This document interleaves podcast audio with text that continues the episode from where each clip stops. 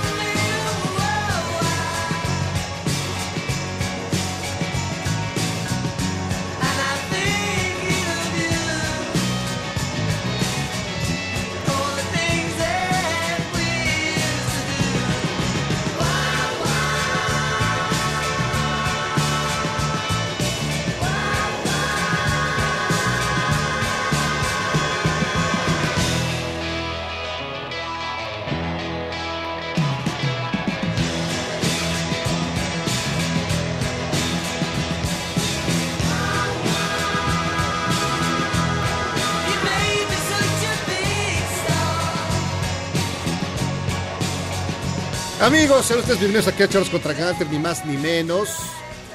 Las 19 horas con 8, con 8 minutotes. Estamos aquí muy contentos, muy felices este 27 de noviembre.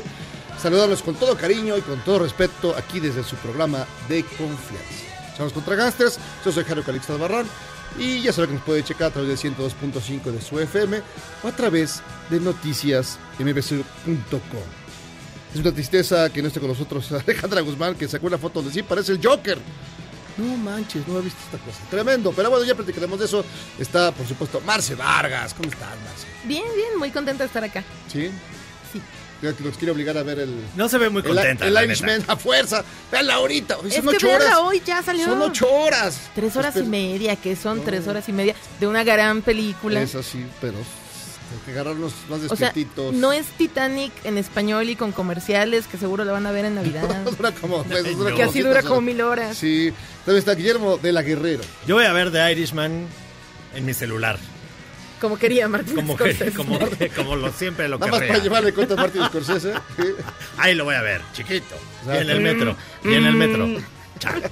Ya están albureando, por supuesto, el señor licenciado Don Yagi. ¿Qué onda, Jairo Calixto? ¿Cómo están todos? Bienvenidos, Pues buenas nada tardes. más, gracias. nomás. No quiero que presente como la nueva imagen de Alejandra Guzmán. Dios mío. Ay, Parece. Michael Jackson. O el Joker, No, parece más Michael Jackson. sí, la misma verdad, nariz. sí. Anabel. los, los memes que le han hecho a esta pobre mujer. No puede salir así a la calle. Nada más porque sí.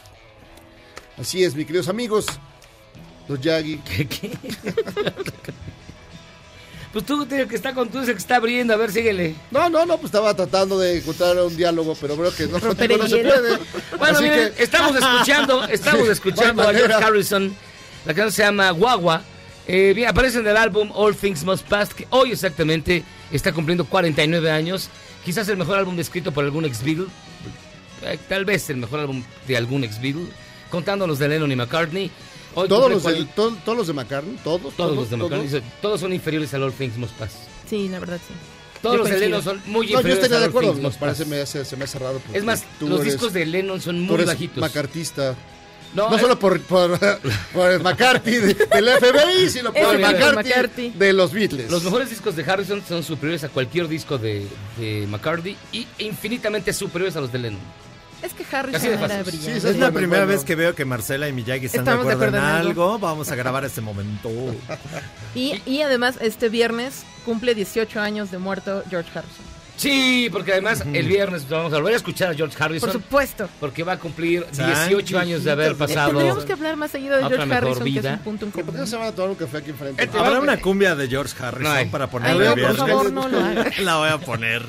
Sí, entonces. Para mí es horrible. Sí, claro, sí. Un gran disco que deberían de escuchar todo el mundo para hacer este un mundo mejor. Y fue, fue cumpleaños de Marcela el lunes. Así es. ¿Qué, qué hiciste, Marcela? ¿Qué, hacen, ¿Qué hace la gente de tu especie? Vio Irishman 18 veces. Vi 18 películas de Eh, Guillermo ah, del Toro. No, ¿Qué no. hacen los ver, ñoños de tu especie? El 25 cumples años tú. Sí. La mamá de Ana Gabriela Vives, que es la voz de este programa. ¿Quién más nos decías? Ah, estoy segura que algún dictador latinoamericano. Gente muy enferma cumpleaños el 25 de noviembre ¿Qué hacen los ñoños de tu especie de cumpleaños? ¿Se ponen el gorro de Harry Potter? de Harry Potter. Pues el año pasado, o sea, este año cayó en, en lunes, entonces Lunes. no hay mucho que se pueda hacer. Pero el año pasado, el mero día de mi cumpleaños, hubo una proyección del Prisionero de Azkaban en Auditorio Nacional. No puedes. musical- musicalizada Ah, en vivo. disfrazada. Y fui disfrazada porque era mi cumpleaños. No puedes. Sí, Wow. es increíble. Oigan, y hoy, no el lunes, pero hoy es cumpleaños de James Marshall Hendrix, mejor conocido como Jimi Hendrix, que nació un 27 de noviembre y ya es inmortal, aunque su cuerpo físico pues, se nos fue vomitando, literal. Vomitando. Se, se fue en, en medio de una, de una cruda, de una jarra. Dicen que porque le pusieron la cabeza mal. Así que amigos, cuando vomiten, pongan la cabeza bien. Es lo más No, hay que ser tierra, como dicen, nos dictan los cánones No, siempre. o sea, no vomiten de ladito, no, o sea, no vomiten acostados, nunca. No, tienes, si te sientes muy mal, de plano mal, y- Ponte de o, pie. o no puedes, pero tienes buenos amigos. Que eh, te levanten y te agarren el Yo cabello. recuerdo a varios amigos, sí, hacer- no sabemos si era cierto. O sea, digamos, no, no hay certeza jurídica de que eso en efecto funciona, pero más vale. Uno nunca sabe, sí, más Te vale. pones la pata en el suelo y el resto Ya. del cuerpo sube a la cama. Es horrible. Pues lo sí, vi. por eso, pero si te caes te despiertas. Ya lo vimos Pero en no Breaking. Bad con la novia de Jesse cuando se ahoga en Se su ahoga, claro. vómito. Se haga su propia... Pero bueno, así se nos fue James Marshall Hendrix. Oiga el camino, el camino. Ya terminé, el Ya camino. Por fin, por fin, ¿viste Vaya, el camino? güey. Solo No, hablé de ella hace cosas como que ver, pero, pero muy bien. Y luego le hablé de Memo, oye, ¿por qué no se ve cuándo? Ya no me acordaba cómo, cómo, cómo habían, eh, cómo se había salvado el buen eh, Jesse. No me acordaba ya de eso. No, pues sí está. Debe aclarar a Memo. Pero- pero Oye, Memo, ¿por, por qué no sale aquí nada? Ya me explicó, ya vi el último capítulo también. Puedes creerlo. Ya lo pude, ya, ya, ya, ya, ya hilé todo. No, si ves, si ves una serie y le- requieres es que explicación, sí yo, no- estás yo mal. creo que lo vi en un momento como que, ah, no, no, tenía mucho ánimo. Mira, antes de que ¿no? interrumpiera Jairo Calixto, es Marshall, James Marshall Hendrix, Jimmy. Vamos a escuchar tres canciones para que ustedes voten por ellas en el sitio arroba Jairo y Miyagi. Y esas tres canciones son las que siguen.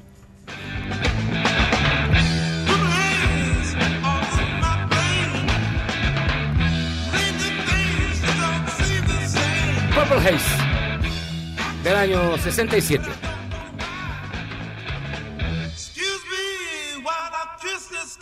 Ay, qué buena es. There must be some kind of way out of here. All Along the Watchtower. Este es un cover a una canción de Bob Dylan, pero que sin duda, en, en, digamos que en las manos de Hendrix, brilla particularmente porque nos canta con esa voz de borrego a medio morir. Sí. Es muy buena también. No sabría por cuál votar. ¿eh? Y terminamos con...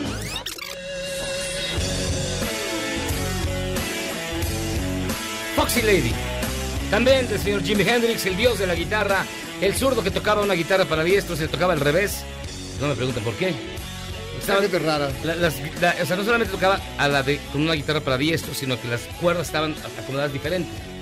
¿Quién sabe cómo le Y hacía? no tenía mástil, Y no, no, no, no, tenía era, era cuerdas. impresionante, era impresionante. Por eso era un dios. Era un dios. Sigue siendo el gran no dios necesitaba cuerdas ni nada. Voten por ellas.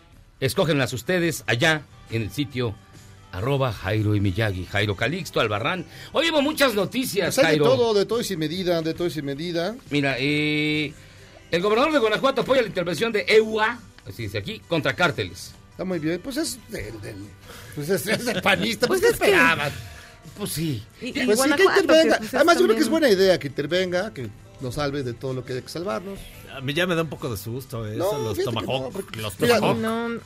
Ah, ¿A los poco no te gustaría saber a qué huele el napalm por la mañana? No, yo creo no hay que un gran bonito. historial de intervenciones Ah, está- estadounidenses en está- América está- Latina. Hace una, una está aquí estaría padre, una aquí estaría padre. Ya ves cómo son los chairos. Una aquí- Déjalos que se regodeen Estaría en padre, eso. pues sí. Y ya imagino a Marquititito Cortés hasta adelante. Eso me gustaría ver. les y ya ayudo. entregaron el primer edificio reconstruido del multifamiliar. Oye, eso está muy bien, que, que. Sí, solo tomó Estuvo un más par de rápido. años. Se tomó Oye, dos es más años. rápido de lo que, Sí. de lo que se pudo haber esperado. No, no, no. O sea, fueron dos años. Los, los de los damnificados del 85 tardaron 30 años. Y todavía Sí. hay que están ahí hay esperando que están nos ahí. ayuden. Y una joven denuncia a taxista por violación. El chofer, después de agredirla sexualmente, le arrojó cerveza en la cabeza para que nadie le creyera. Hijo de la guayaba. Eso ocurrió aquí en la, en la alcaldía Miguel Hidalgo. No, pero es, es terrible, o sea, es terrible la historia, porque más no se hace responsable. Es lo mismo que decíamos hace unos meses sobre este. Pues este, esta app que se hacen, que hacen patos. No, tiene que ser responsables. No, ah, no es otra. Es que hay una app de una chica que en una de aplicación, es decir, en Uber, también la quisieron No, pero no, atracar. y no, pero no fue, no, esto fue, ocurrió en una de sitio de los rojos. No, sí, ya, no, ya me. Pero, Siempre culpando a los mismos. Pero también chale, pasó con Jairo Calixto. también pasó y fue terrible una chica bien, que la quisieron eh, que la quisieron violar. Pues sí, no, a ver, iba es en un Uber. en todo tipo de transportes, A ver, todo a el esta tiempo. chica de la que estamos hablando en particular, Le tomó, el- tomó sí. un taxi de sitio aparentemente en la zona rosa. eh, cuando venía a la altura del metro eh, Juanacatlán, el taxista se desvió, abusó de ella y le aventó la cerveza. Le dijo, para que no te quieran porque vienes borracha. Y ella le tomó dos días este, pasar del shock, presentó ya la denuncia y este, está andando tras el tipo. A mí la única vez que me asaltaron fue en uno de estos taxis de sitio también. O sea, nada más te han asaltado una vez en tu vida. una vez en mi vida. Nada más una. Nada más una. Una vez en mi vida. Y me quitaron solamente un panque y un libro. Pero si me dieron... Era, el, No, no, era el no, patio no, de tu primaria. No me digas. Era, era, Ya, y- espérate, y- era un taxi que estaba o sea, ahí me- en, y luego vas a decir, y mientras yo salvaba a un No, montón no, de no, no, perritos abandonados en, en la las calle. galerías que La están maestra sobre llegó a regañar al que lo había Sí, saltado. le En las galerías manazo. que están sobre insurgentes, y ya se fueron por Popocatépetl, se subieron dos tipos y me dieron una paseada, Memo. pero como era muy pobre y traía una mochilita, me dijeron, a ver la mochilita, me botaron por allá por La Coruña, y yo cuando revisé la mochila solamente me habían quitado un panque y un libro. Y yo dije, hijos de la guayaba, no Oye, perdón, susto". a ver, perdón, perdón. Tú vienes de Iztapalapa. Has vivido en el centro, la parte más terrible del centro. Ah, tú. No, no, Sí, me no, refiero yo- a Culhuacán. O sea, es decir, vas a lugares, por ejemplo, vas a las pacas, a lugares pues, que no son Era necesarios. joven, era joven. No, ¿y Ahora tiene barrio, por eso ya no le era hacen joven y esas cosas. regordete. Ahora, ahora eres viejo y gordo, güey. No Era un jovenazo. Era un jovenazo. Oye, también ese Chayito Robles, pues ahí ya empezó ahora sí su proceso de eh, juicio político. Va Pero mientras tanto, No, espérame, Ya- espérame. ya se pagaron las apuestas. Espérame, a, la, a la venganza No, contra. Chayito ya van a terminar liberando por orden de un juez la- el desbloqueo de cuentas de Alonso Ancira de Altos Hornos, porque pues, la Ya quiero que 4T... se No, peleen, ver. La 4T solo se O que vuelvan a apostar y otra vez no se paguen. Eh, No, no, no, me debes una lana. No, tú me debes- no, no, no. tú me debes ¿De muchas de qué? cuando ha No, perdido De tus nada, Pumas. tú contigo jamás apostado a Pumas. cállate. Me debes lo de Chayito Robles. Y lo hago aquí. ¿No has pagado? No. Hijito de mi No corazón. manches. Estoy esperando al aguinaldo. Con razón, con razón el lo único bueno es que la defendieron los periodistas, que está bien, después de la estafa maestra, pues hay que echar la los beneficiarios. Ay, bueno, ya ni Ya págale, ya págale. Vamos al llano paga, tu no metido, vamos al metido. ¿Qué? Vamos al metido. Ah, sí. Fíjense que tenemos un WhatsApp: 55 41 83 91 45. 55 41 83 91 45. Para que nos escriban, nos digan, nos comenten y también participen en su bonita y gustada sección que se llama. Ya no tome tío. Así es, ya lo metido. Y ayer fue Lord Café. Hoy es Lady Tacones. Y Lady Tacones porque no le abrieron la puerta de adelante de un micro. Y es que pues, se le rompió el zapato. No están manchados. Escuche usted. Otra, a él no le cuesta nada abrir su puerta. Cuando hay una persona discapacitada, la dejan bajar. Se me está rompiendo el zapato. Se me está rompiendo el zapato. ¿me entiendes? No puedo. A él nada le cuesta. Es un cabrón machista. No hay gente, no le cuesta nada abrirme. No le cuesta nada abrirme. No le cuesta nada. La espalda así, así como tú me Van a dices invadir espalda, México, te van a invadir México. Va por mí que vengan. Me gustaría verte Bueno, tú fíjate. vestido de, de soldado Y desconocido. luego, para que vean, que, marín. para que vean que todo, todo, todo agarra un lugar en la vida. Diego Fernández de Ceballos, sí, el mismísimo jefe Diego, pide que apoyemos al gobierno en contra de lo que Eso sí está Trump, o raro. sea, No, el Esto sí- mundo al pero ya- ya revés. lleva dos, ya lleva dos. Ay, pasan cosas muy extrañas en la política de la este país. política hace extraños compañeros de cama y Diego Fernández y Jairo son unos de No, ellos. no, perdón, no, no, no. Sin embargo, debemos de unirnos en la pluralidad, en el respeto y pensando en el país. Desde luego, la intentona que se va a materializar por desgracia de Trump nos debe de unir a todos los mexicanos con este gobierno, al margen de diferencias, al margen de confrontaciones. Mira, yo ¿Y dónde estoy de acuerdo. estaba? ¿En una fiesta? Yo no- nunca estoy de acuerdo con el jefe Diego, el subjefe Diego, pero eh, comparado con los apátridas que hay en, esta, en este lugar, hay mucha apátrida que ya serán llevados al, ya saben a dónde, ya sí, al cerro de las sí. campanas. Ya nos Ah, veremos. de Va las ser- lo van a pasar, eh, lo, van a lugar. tele- lo van a televisar. Va a ser bonito lugar. Va a ser bonito de ver. Oiga, vamos a hacer una pausa escuchando All Things Must Pass de George Harrison. La canción se llama What is Life. Gran rola. Vamos y venimos. Esto es Charros contra Gangsters. Mientras nos envolvemos todos en la bandera y nos tiramos del castillo de Chapultepec. ¿Por qué no? Échelo. ¡Apátrida! ¿Quieres salvarte del reggaetón? ¿Y esos sonidos que solo te hacen pensar en Omar Chaparro como un buen actor? Charros contra Gangsters regresa después de un corte, solo con la mejor música para una debida sinapsis. Este podcast lo escuchas en exclusiva por Himalaya. Después del secuestro de dos personas en el Nevado de Toluca y para asegurar a los visitantes en las épocas navideñas, el gobernador de Edomex, Alfredo del Mazo, aumentará la vigilancia con policía montada y motorizada. Estaremos reforzándola en toda la época de vacaciones, por supuesto, y también lo que son las entradas y salidas, municipio de Toluca. Esta medida aplicará también en el Popocatépetl y el Iztaccíhuatl.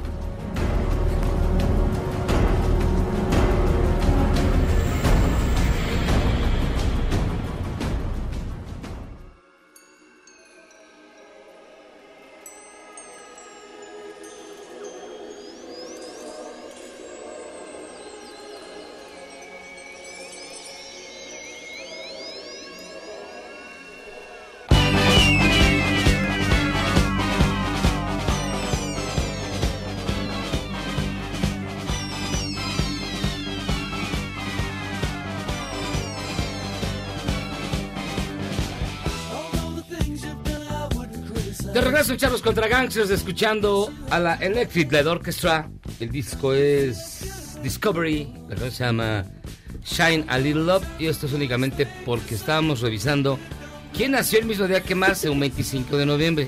Y es sorprendente, mira, nació Augusto Pinochet Ugarte, ese gran hombre chileno. Claro. hombre. Este, Joe Di Maggio. Joe Di Maggio para que se equilibre el universo. En tu Yo- brazo. Es que es derecho. como el, el equilibrio del universo. También nació ese mismo día este, el baterista de Electric Light Orchestra. Bev Bevan en 1946. ¿Y quién más? Hola, Uy, Niurka. Marcos. Niurka Marcos. Arturo Pérez Reverte. gran fecha, gran Qué fecha. fecha tan loca. Sí, muy extraño el universo de ese día. ¿Cuándo es tu cumpleaños, mi estimado doctor Germán Campos Valle? El 31 de julio de cada año.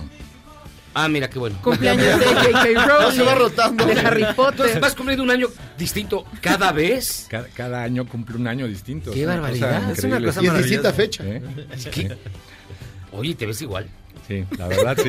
¿Eh? Fíjate, el doctor Germán Campos Valle nos acompaña, es director de Desarrollo Institucional de la Universidad Anáhuac. Y Nos va a dar becas para todos, ¡eh! ¡Eh! La maestría, dejes de ¡uh! mal hablar de, No, de del Mazo. Si tienen Este, promedio de 9.5 para todos. Ah. Maestría, uh. Bueno, mejor hablemos del Centro Cultural Mexiquense Anáhuac, ¿verdad? Que recién se inaugura, o, o dime, ¿cómo, cómo es la historia? A ver. Bueno, la historia es que ya se inauguró. El pasado 7 de noviembre abrió mejor sus día del puertas. universo, porque ¿eh? fue mi cumpleaños. Ah, felicidades, felicidades.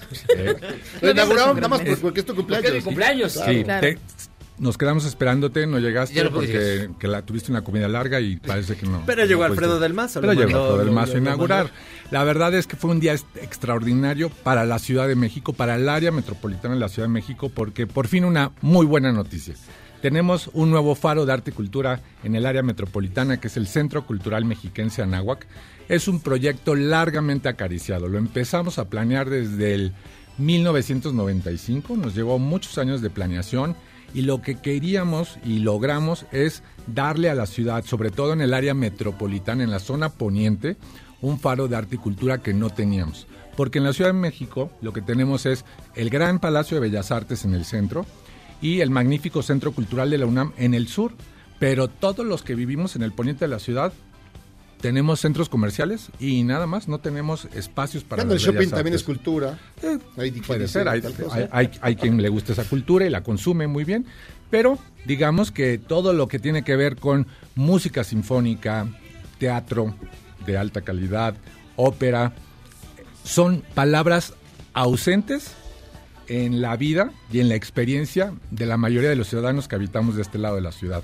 Entonces se pensó en que valía la pena. Es que han ¿no? ido al norte. Ahí tampoco hay. Es árido. Me lo hubieran mandado a Iztapalapa, de donde yo vengo. En- oye, en Texcoco hay un gran centro también, sí. muy, muy bonito. ¿eh? No, pero Iztapalapa bueno, y luego- Bueno, y entonces eh, la universidad, la verdad, desde siempre tuvo un espacio para, para la cultura y se le pidió a la arquitecta Sara Toppelson, una gran arquitecta mexicana, que fue presidenta internacional de la Asociación de Arquitectos, y con ese motivo viajó por todo el mundo y cuando regresó le dijo a la universidad, no basta con tener un espacio solo de cultura, sino que es la oportunidad de que le demos al, a la- al poniente del área metropolitana un gran espacio para las bellas artes. Y nos pusimos a planear. La arquitecta Sara Toppelson y su esposo José Grimberg, los dos arquitectos, comenzaron a, a diseñar qué sería este gran faro de cultura y entonces eh, buscamos a los máximos expertos del mundo, por ejemplo, en isóptica y en acústica, que es un despacho que está en Nueva York que se llama Jaffe Holden. Y fuimos por ellos y, y ellos encantados, les, encan- les, les gustó mucho el proyecto. Luego dijimos, ¿quién puede realmente darnos gran calidad, por ejemplo, en la caja escénica, en todo lo que es la tramoya, el bajo escenario, todos estos temas? Y hay una gran empresa europea, Chemtrol, y ellos nos dieron toda esa parte. Entonces los arquitectos, junto con estos expertos internacionales, y luego al final el arquitecto Gerardo Broazán para los interiores, pues realmente diseñaron algo fantástico que comenzamos a construir en febrero del 2011. Y fue hasta el 7 de noviembre de este año que lo terminamos. Casi nueve años de construcción Nueve. por la complejidad que tiene un espacio de estas características. Les puedo decir que es un, un espacio para las bellas artes del nivel del Lincoln Center de Nueva York, de Bellas Artes de la Ciudad de México, de la Escala de Milán, de la Ópera de París, de ese tamaño. En el Teatro es Blanquita, supongo. Un poco mejor. Un poco, ¿eh? ¿De nada más. cuánto, de fue la inversión final para este gran Mira, centro? es una inversión muy importante de 400 millones de pesos, los- la, la que se requirió Wow. para darle vida a este gran centro para las artes. Y se llama Centro Cultural Mexiquense Anáhuac porque tiene el Teatro Ángel y Tere Lozada, que es un, es un teatro para 1.300 espectadores, del mismo tamaño que el Palacio de Bellas Artes, del, que el escenario. Y tiene las instalaciones de la Escuela de Artes de la Universidad de Anáhuac, que lleva, que están dedicadas en nombre de Itzhak Rabin, el Premio Nobel de la Paz, que murió eh, haciendo vida el lema de la universidad que dice eh, el campus de la universidad fue dedicado a la amistad universal de todos los pueblos. Entonces, este hombre, este judío ilustre, murió buscando la paz y entonces nos pareció muy importante que las artes que no tienen religión, no tienen idioma, no tienen nacionalidad, la verdad es que las artes y la cultura son lo mejor de la humanidad, que lo vamos acumulando y forma parte del patrimonio de todos los hombres. Por eso era muy simbólico que llevara el nombre las instalaciones de la Escuela de, de Artes de la Nagua, que ya lleva siete años ofreciendo teatro y actuación, música contemporánea, artes visuales con acabado de escultura y pintura. O sea, realmente la Anáhuac apostó, es la, la institución privada que apostó por las artes en México y hoy tiene casi 400 alumnos en estas, en estas materias, que, que es algo muy importante porque estamos salvando vocaciones para las artes, que antes quizá no, no lo estudiaban, aunque tenían la vocación. A veces los papás decían, no, mejor estudia arquitectura, mejor estudia ciencias de la comunicación. Sea pero- abogado, ¿no? te vas a morir de sí. Contador. Nunca te iban a decir que se hace ¿Eh? la comunicación. Pero cuando Sí, no. ahora vienen los papás y ven estas instalaciones magníficas, una licenciatura de cuatro años con la formación integral de la Universidad de Anáhuac, le dicen, está bien, vamos adelante, sé actor, sé músico. Y es algo espectacular. Entonces, este, este Centro Cultural Mexiquense de Anáhuac realmente viene a llenar ese espacio, viene a darnos oportunidad de conocer qué es la ópera, qué son los conciertos sinfónicos. La inauguración fue algo extraordinario. La Orquesta Sinfónica del Estado de México, que es una de las mejores del país, ya es la orquesta residente del Centro Cultural Mexiquense Anáhuac. Y eso es extraordinario porque desde el principio conjuntamos. Ellos cuando vieron la sala dijeron, qué maravilla po- poder tener en la zona metropolitana esta sede. Y nosotros dijimos, qué maravilla poder contar con una orquesta del prestigio de la Orquesta Sinfónica del Estado de México, que va a tener todos los sábados en la mañana participación en las temporadas dentro del Teatro Ángel y Tere Lozada, de este magnífico centro cultural. Entonces fue una experiencia estética, emocionante, fue un concierto eh, de los grandes clásicos, de áreas de óperas y hasta terminamos con un homenaje a José José. Entonces fue, fue, fue realmente algo hecho. ¿no? Un- un- Versátiles. un- muy versátil, no, muy bonito, la verdad fue emocionante los que tuvimos el privilegio de asistir a esa primera ceremonia, que es solo el preludio lo- de lo que va a estar ocurriendo todas las semanas en el, en el poniente de la Ciudad de México en la Universidad de Anáhuac.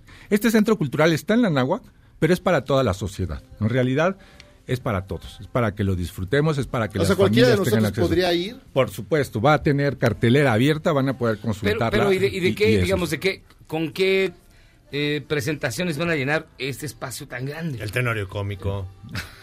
Mira, Peter Pong.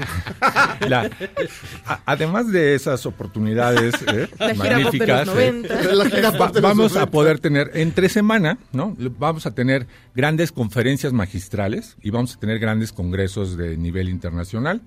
Y los fines de semana, viernes, sábado y domingo, vamos a tener programación de teatro, de ópera, de la Orquesta Sinfónica que ya es residente, y no solo de la Orquesta Sinfónica del Estado de México. Por ejemplo, les puedo decir que ya en diciembre, el 13 y el 15 de diciembre, vamos a tener a la Orquesta de Minería, el gran honor de tener a la Orquesta Wow, de Minería, con el concierto de Navidad. ¿no? Y entonces, realmente eso es lo que va a estar ocurriendo. Vamos a tener una programación muy activa. Eh, el teatro está realmente equipado para poder convivir, hacer convivir a diversos espectáculos. Imagínate que tiene una tramoya de 50 varas. No sé si están familiarizados con el término, pero 50 varas significa que tiene 50 telones y 50 escenarios, de manera que con mucha facilidad, porque además puedes son cambiar la varas, escenografía. puedes cambiar la escenografía, son motorizadas, eh, entonces eh, está listo para que el viernes en la noche ocurra una obra de teatro, el sábado en la mañana haya orquesta sinfónica, el sábado en la noche haya otra actividad, el domingo pueda haber teatro para niños de alta calidad, ¿no? Que empiecen realmente a conocer la, la- las bellas artes. Es muy curioso, pero yo diría que había en nuestra zona un analfabetismo cultural. Si ustedes le preguntan a los habitantes del Poniente quién ha ido a la ópera, agarren grupitos. A la cantina varios. A la cantina, a, A lo mejor ópera, sí, muchos. Pero chorro. si tú preguntas quién ha ido a la ópera, al Palacio de Bellas Artes o a cualquier nivel, una mano, dos manos. Uno que porque su abuelito realmente lo educó y El lo de llevaba. ¿no?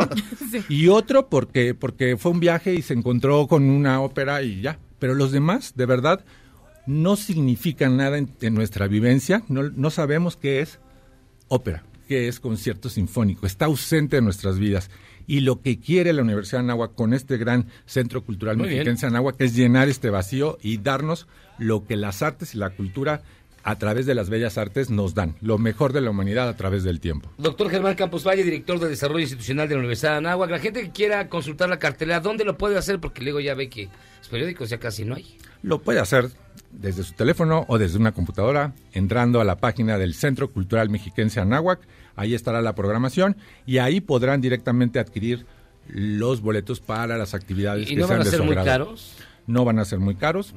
Porque mira cómo ver, estamos. Es que curiosamente, Sí, ¿no? sí. La gente está dispuesta pa- a pagar miles de pesos por algún artista popular. Digamos, no a- voy a decir nombres. A Sainz, ¿no? este, ¿cómo se llama? Gustavo Sainz, o cómo se llama este? Alejandro no ¿Cómo se llama manches. este? Enrique Sainz, no. Alejandro Sainz. Ese güey, que- todo, todo el mundo paga por irlo a ver. El que quieras paga miles de pesos. Ajá. Pero si les dices, vamos a un concierto sinfónico, dicen, ah, ¿me vas a regalar el boleto?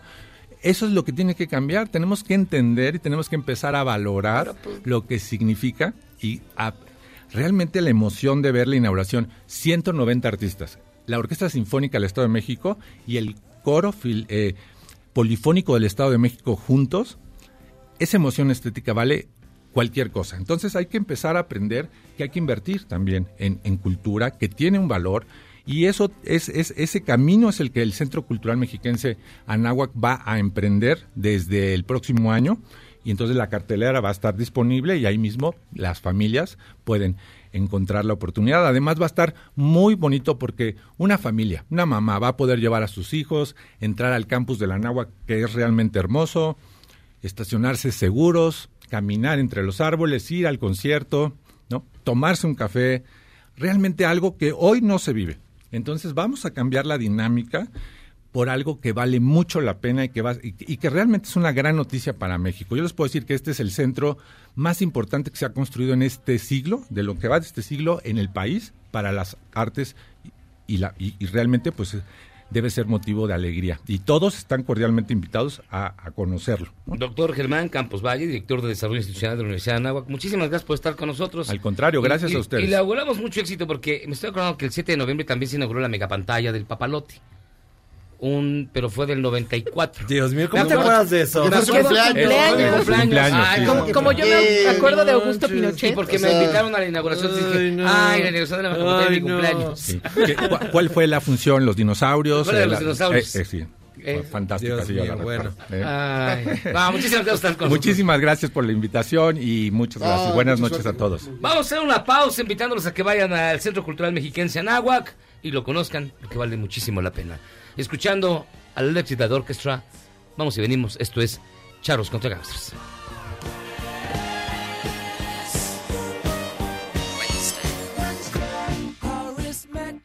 ¿Eres un chavo ruco en proceso de actualización? Charros contra Gangsters te trae la mejor música luego del corte para que apantalles a otros chavos rucos menos informados. Este podcast lo escuchas en exclusiva por Himalaya. En la mañanera de este martes, el empresario Carlos Slim dijo que él ya sabía que no iba a haber crecimiento económico este año. Sin embargo, está optimista, ya que según él, se sentaron las bases para unas finanzas públicas sanas. Y lo trascendente no era que si este año crecíamos punto .5, punto .4, punto .8, sino que se sentaran las bases para lo que hoy se plantea gracias al trabajo de- del Consejo Más Coordinador. Empresarial y del sector privado junto con el gobierno. ¿Usted qué cree? Escríbame en Twitter a arroba a Gabriela Vives.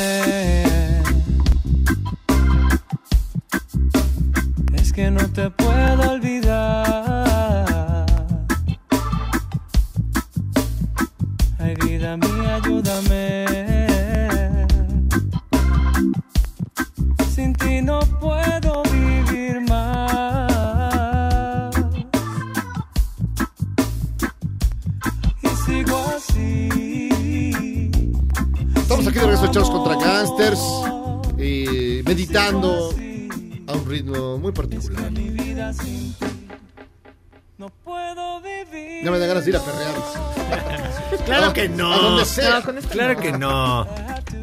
Estamos echados contra ¿Viste la Gangsters. cara de asco que hizo el No, invitado? no, no, no, vi que este, Ah, se, la se- perrea, se nos pone se- mal, se nos pone mal. ¿Qui- Pero Vamos, bueno. ¿Quieren que hablemos de perreo? ¿En serio vamos No, a hablar no. de perreo? Va a estar bueno, ¿eh? Él quiere que lo perreen. No, no. Padrino, no hay problema. Buscamos a quien te perree. No, no, no. No, pero eso el no sería cotorreo. algo. Yo creo que nunca jamás nadie le ha perreado a Jairo. O sea, sí, bien, bien, bien, que se Eh, lo- lo- pa- sí. Sí, ¿cómo pasa? No, él le ha perreado a Como si otros. fuera. No, Hasta el suelo. Padrino hasta el suelo. no, no, no, no, mis rodillas no están para eso. ¿No? Ok. ¿Quién nos acompaña, mi estimado Guillermo? Y dime qué estamos escuchando. Este, estamos escuchando Sin Ti. Y... Ay, gracias, güey. Es la canción. Ah, y perdón. nuestro invitado es un gran rapero venezolano que yo siempre pensé que tu nombre se pronunciaba Maclopidia. Eh, y la verdad es que tenemos, te invitamos con truco, porque la verdad es que nosotros queremos hacer un rap y un reggaetón eh, aquí en el, en, en el programa. Vamos a hacer varios. Y por eso es que te queremos invitar, te invitamos para que nos enseñes a rapear. Los Eso- enseñaré. ¿Eso es posible? Sí, es claro que es súper posible. Viable. ¿Cuál es, el, ¿Cuál es el secreto, digamos, de... Ah, Nada más para corregir, mi nombre es Enciclopedia. Para todas las personas que me escuchan, se dice Enciclopedia. Hola a No, todos, Enciclopedia, soy Enciclopedia. Sí, claro, Soy. Enciclopedia, hola a todos. Es un juego de palabras relacionados con el rap. No tiene nada que ver con la franquicia de hamburguesas gigante que toma el mundo. Oye, Yo siempre pensé que sí. No, pero tiene sentido porque MC. De maestro de ceremonia, claro. exacto. Ya Ah. estamos aprendiendo mucho de rap y de urbanidad, ¿eh? Aquí entre charros y gángsters, charros contra gángsters. ¿Quiénes van a ser los charros y quiénes son los gángsters? o sea, nos vamos rotando. Nos vamos rotando el. Yo quiero ser charro, padrino. A ver, ¿cómo se la hace para- Para hablar como los norteños y mandar a todo el mundo. ¿verdad? La actitud ya la tiene. Exacto, actitud hay. Actitud tiene que haber y perreo. A ver, eres originario de Caracas, Venezuela. Sí, sí, de, de una ciudad que convulsiona todos los días, igual que la Ciudad de México, con unas grandes semblanzas a esta ciudad. Creo que esa es la razón por la que habito aquí, porque me siento cómodo en las capitales agitadas, ¿no? ¿Y desde, Sí. cuándo, ¿Y desde cuándo estás en la escena musical? ¿Cuánto tiempo tienes ya? Digamos que formalmente 12 años, ¿no? Por ahí como de manera informal unos 16, por ahí más o menos. Sí, ¿Y, y cómo calificas? La, la escena es bastante robusta, ¿no? Hay bastantes exponentes. Yo creo que es una locura para nosotros, Master, porque nosotros somos, digamos que la escena de hip hop y, y de reggaetón en parte, es una escena llena de personas que vienen de entornos muy difíciles a veces y de entornos muy humildes, con muy pocos recursos. Entonces para nosotros es como una gran alegría, a veces un poco subreal poder tener la oportunidad de, de vivir de ello cuando en el inicio éramos nada, ¿sabes? Representábamos nada para la gente a nivel artístico, ¿no? Pero ahora tenemos un gran poder. Creo que el, el género musical del rap eh, en Latinoamérica actualmente es el género en ebullición con más potencia. Eh, estamos ahí como que lo urbano en general, digamos el reggaetón y, la música urbana en general más bailable, sigue teniendo como el, el- eh, sigue siendo predominante a nivel de carteleras y como de exposición, pero el rap como género en crecimiento y de artistas eh, eh, para, para exportar nuevos está dando mucho de qué hablar. Entonces, Es lo que más está dando de qué hablar, pues lo que pasa es que a mí no me gusta hacer así porque la gente lo puede tomar como que uno es muy... Además está muy, muy, muy vinculado a la sociedad, ¿no? Está demasiado vinculado a lo que viven actualmente, a lo que, a lo que traes es dentro. Es que se normalizó, Ajá. digamos, ¿no? Hace unos años era un género musical muy difícil, que era de muy sectario, muy marginal, ¿no? Y eso hacía que la gente no tuviera como tanta proximidad. Hoy en día, ah, padrino, hay videos en internet de, eh, de infantes de, no sé, 5 o 6 años en el colegio echándose unas batallas de rap, ¿sabes? Ah, sí, claro. Entonces está súper normalizado. Los eventos de rap van los padres con los hijos, ya son eventos familiares. Antes era súper underground. Y muy en Era- la periferia también. ¿no? Sí, eran muy marginales, son muy de la periferia, muy en otro rollo. Y se normalizó, creció, que generó aceptación. Lo, poco a poco los exponentes fueron cambiando, fueron apareciendo rostros nuevos que daban un planteamiento más amigable a nivel musical y ahora está súper normalizado. O sea, Pero, por ejemplo, en, eh, el hip hop, el rap en Estados Unidos, que comenzó a finales de los 70 con Grandmaster Flash y todo eso, nosotros lo conocimos eh, y platicábamos de eso en la década de los 90 con Control Machete. Antes había como algunos ejemplos de rap y hip hop, pero a, a nuestro país, aquí a México, no, no, no explotó. Tardó muchísimo en llegar. No explotó hasta los 90. Sí, es que fue en los 90 que tuvo como su mayor auge, pues. Fue que realmente ocurrió como la transformación del hip hop a nivel mundial, pues, en los 90. La muerte de Tupac y Notorious generó como un fenómeno. Fue medio raro, o sea, como que tu- eso tuvo dos caras. Tuvo una cara como que tuvo la cara de la generación de, de la matriz de opinión, como de, de este de esta gran noticia, digamos, noticia negativa, pero como a nivel de medios de comunicación, de gran comunicación a nivel mundial, y luego como los artistas de rap se fueron como el espacio que ellos dejaron fue tomado por otros artistas y permitió que el rap se convirtiera en un movimiento global, pues, en, en los 90, pues. También en los 90 el rap permeó mucho, ya desde antes, pues, pero estaba permeando mucho a Puerto Rico y a la escena del reggaetón, o sea, se estaba creando también como esa escena y ambas estaban como creciendo en paralelo, ¿no? Y conviviendo incluso. Entonces esto generó como que en los 90 fuera el, el boom. Sí, y ha sido un crecimiento bien interesante también, ¿no? Porque, digo, en Estados Unidos está tan normalizado que el musical más ganador de Tonys de lo que va del siglo es en Broadway es, es rap. Y acá tenemos también como otro tipo de temas que están llegando también a No, te- tenemos a Caló, no lo puedes No, bueno, pero, pero Carlos, lo fueron, tenemos, los, ¿no? fueron los que in- fueron antes de Control Machete, ¿verdad? Sí, Ellos claro. fueron los que hicieron antes- como los primeros Pero- acercamientos. Pero la verdad que aquí lo manejamos como de broma porque no Padrino. parecían de un tema de un tema realmente Como serio, eh, social sí, nada, pero- sino eran como de como de era como un pop del rap. Sí, ¿no? pero Chafón. ¿sabes qué pasa con eso? O sea, que yo como rapero antes era muy crítico y muy duro, pues yo era un degenerado criticando las cosas. Era un degenerado. Así como, esto no sirve porque... Ya no critico a musicalmente-". nadie, pero sigo siendo degenerado. Exacto, ya sigo siendo malvado, pero no los critico. Entonces, con relación a estos grupos como Caló, por ejemplo, o en Venezuela hubo un señor que fue incluso más antiguo, dicen que el primer precedente de rap en español es venezolano de una canción que se llama La Cotorra Criolla, que era una especie de, de, de, de- de- de parodia sobre una canción que se llama Rappers Delight. Ah, claro. Sí, Ajá. de Sugar Hill Gang. Que fue lo primero que llegó realmente de, de Estados de Unidos aquí México. sí. que fue el Rappers de Light. Bueno, en Venezuela, en esa época, hubo un humorista que se llamó Perucho Conde que hizo una versión que se llama La Cotorra Criolla, que es como una especie de, de como de, de eso, de lo que te decía, de un, de un sketch sobre la forma de vida de las personas fresas en Caracas en esa época. ¿Sabes? Como que era, porque hablaba de que la cotorra criolla no hablaba inglés, entonces del lugar, que era como de eso, de, la transculturización, ¿sabes? De la gente fresa de esa época en Caracas, nació esa canción. Y dicen que ese es el primer precedente de rap latino. Es, es muy raro porque al final son canciones que uno, no, uno dice, ay, no voy a tomar esto en serio porque al final ellos no lo hicieron en serio como rap, pero sí fueron los primeros precedentes, pues, y tuvieron como, Comentario social incluso. ¿no? como tuvieron, como- tuvieron como el atrevimiento de hacerlo, ¿sabes? Que en ese momento en una sociedad súper conservadora igual estaba difícil como hacer lo que hizo Caló o hacer lo que hizo Perucho Conde, de decir, ¿sabes? Aquí nadie está inventando esto, vamos a acomodar el primer precedente, aunque sea en broma. De hecho, están sea ustedes broma. escuchando de fondo precisamente la cotorra criolla. Ajá, vámonos. Perucho Conde, miren, para que escuchen lo que, lo que estaba comentando.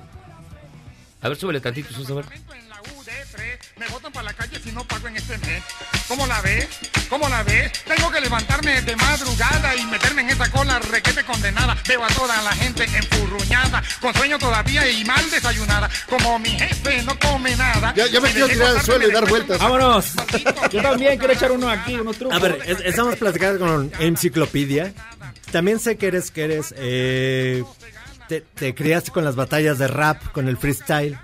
Y nosotros eso siempre lo vemos en las series de televisión que se enfrenta un rapero con un rapero. Claro. Pero siempre lo vemos en Estados Unidos. O sea, Claro. nunca vemos esas batallas aquí en español. Eso, ¿Qué- ¿cómo está en exacto, ¿Cuál es el secreto para poder enfrentar una batalla de- del rap? De rap. Sí. Bueno, las batallas de rap en español ahorita son el son la razón de por qué el rap es tan grande en Latinoamérica. O sea, las batallas son el corazón de eso actualmente, ¿no? Este, domi- este domingo, este fin de semana, el 30, o sea, en estos días ya, es la Red Bull Batalla de los Gallos, valga la cuña. Tengo que decirlo porque es una competencia muy grande y uno de los más importantes, si cuidado el más importante, es mexicano y se llama Mauricio, mejor conocido como el asesino. Es el improvisador de batalla más grande de la historia. Eh, yo estoy dentro de la historia, yo estoy en el top 4 y él es el 1 y es de aquí de México. Entonces, está eso para darles un ejemplo de lo que significa el freestyle, la improvisación y las batallas actualmente en Latinoamérica. En, México se hacen batallas, por ejemplo, nosotros estábamos haciendo una liga de batallas como el fútbol que se llama FMS, que tiene cuatro sedes internacionales. Tiene Chile, México, España y Argentina. y tiene un- una interacción en, en redes, en internet, de más de un millón y medio de personas cuando salen las batallas. ¿Me entiendes? O sea, las batallas ahorita son lo más fuerte en, en cuanto a lo que a los jóvenes les gusta. Las batallas, el rap y el trap es lo que está en el tope. ¿Por qué? Porque todos estos movimientos son cíclicos, ¿sabes? Como el reggae en su momento, como el punk en su momento, aparecen de manera espontánea, sin, sin ningún tipo de premeditación, si- siendo simplemente esto, una exposición artística que la gente adopte y dice, wow, esto poco a poco hasta este momento, pues que, que ya está normalizado y que tiene tanto poder. El freestyle en, en- en- México es, es- es brutal, en Latinoamérica. Pero para responder tu pregunta, que es ¿qué, qué, qué- qué se necesita Sí, para hacer secreto, un- para, hacer un- para entrarle a, a las batallas, a las padrino. Improvisar es una cosa y batallar es otra. No, las batallas. Son dos cosas diferentes. Yo como improvisador te puedo decir que hay muchas herramientas que se pueden utilizar. Batallas de freestyle, wow, padrino. Lo más importante en las batallas es, digamos que la batalla es un enfrentamiento entre tú y yo. Venga. Ese enfrentamiento lo dividimos en lapsos de tiempo.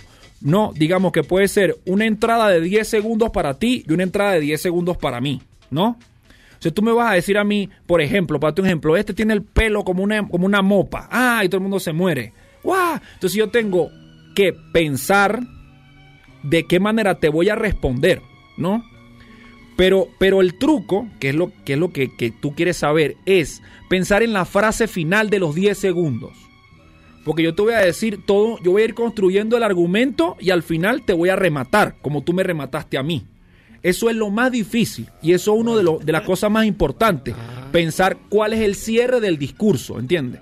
Porque muchos raperos empiezan como que tú me dices pelo a mí, pelo azul, tú tienes el pelo azul y yo te Es que digo, tú tienes el "Ajá". pelo de mopa y te apesta la sopa. Ajá, me apesta la sopa. A mí me apesta la sopa y tengo el pelo de mopa.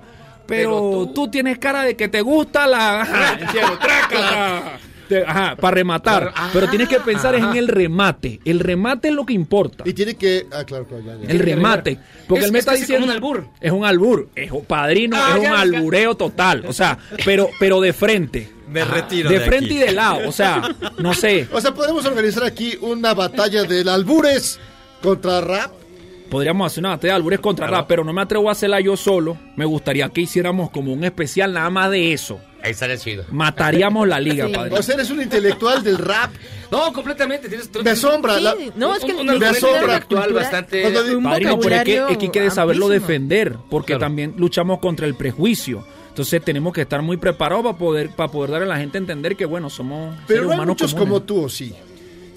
Intelectuales me refiero. Que- sí, que le sí conozcan, vuelta, sí. O sea, tienes una historia. Que le Hay- hay conozcan, una- sí. ah, sí. hay varios. Hay varios. Lo que pasa es que no, pero les da, el problema es el, el miedo a comunicarte o a plan, o a, a construir tu discurso como estar aquí yo contigo sabiendo que la opinión pública nos esté escuchando y que tengo que estar preparado para asumir esa responsabilidad.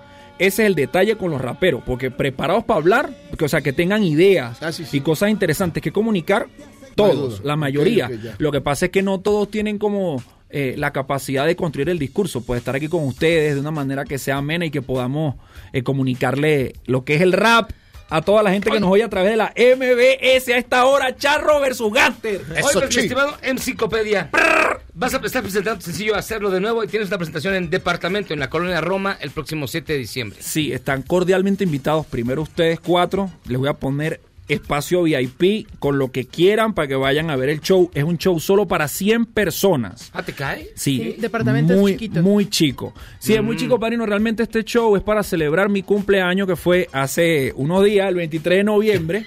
Cumplí 35 años. Y dije, voy a hacer un show porque quería hacer una barbaridad. fiesta, pero prefiero hacer el show. Entonces, todo el mundo, Departamento Bar de la Colonia Roma, Álvaro Obregón, nos vemos este 7. Despide con un freestyle, despídete con una. una No vamos a echar un freestyle. Vamos a echarnos un freestyle. Yo soy Rance Guillermo Meneses. Recordar que nada es lo que parece. Con las ideas claras, los corazones se estremecen y estamos en Charro versus Gangster directo desde la MBS. ¡Eso! Muchísimas gracias, de verdad. Oh, hell yeah. Enciclopedia, muchísimas gracias por estar con nosotros. 7 de diciembre. El 7 de diciembre nos vemos todo el mundo invitado. Colonia Roma. Ahí nos vemos. Yo sí voy a ir. Quiero Sí, aprenderle estas ondas. Sí. Quiero aprenderle bastante. Gracias, padrino. VIP. Ya te la sabes. Pausa. Vamos y venimos escuchando The Message. Master. Grandmaster Flash. Vámonos. stoop, hanging out the window, watching all the cars go by, roaring as the breezes blow. A crazy lady living in a bag, eating out of Errar es humano y perdonar divino. ¿A poco no se siente chido negar que fuiste uno de los 30 millones? Si aguantas este corte largo pero ancho, descubrirás por qué es tan chido. Total.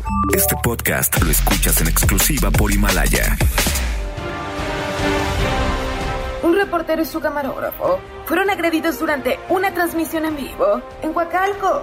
Un grupo de hombres los golpearon cuando acababan de dar el reporte de una balacera. Seguimos atentos.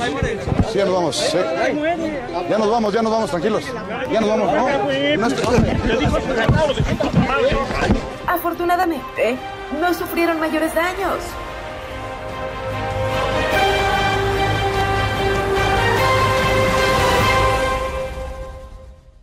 No, I know that I can't make you stay. But where's your heart? But where's your heart? But where's your. And I know there's nothing I can say to change that